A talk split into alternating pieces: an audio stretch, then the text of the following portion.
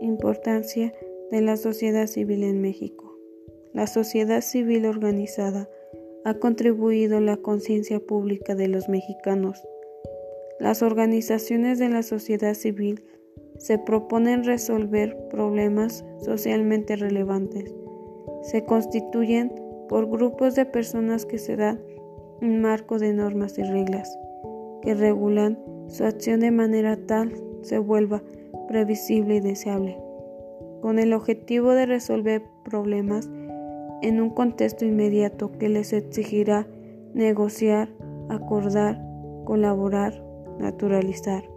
Otros actores desarrollan estrategias, caminos que les permitan pasar por la situación actual a la situación deseada.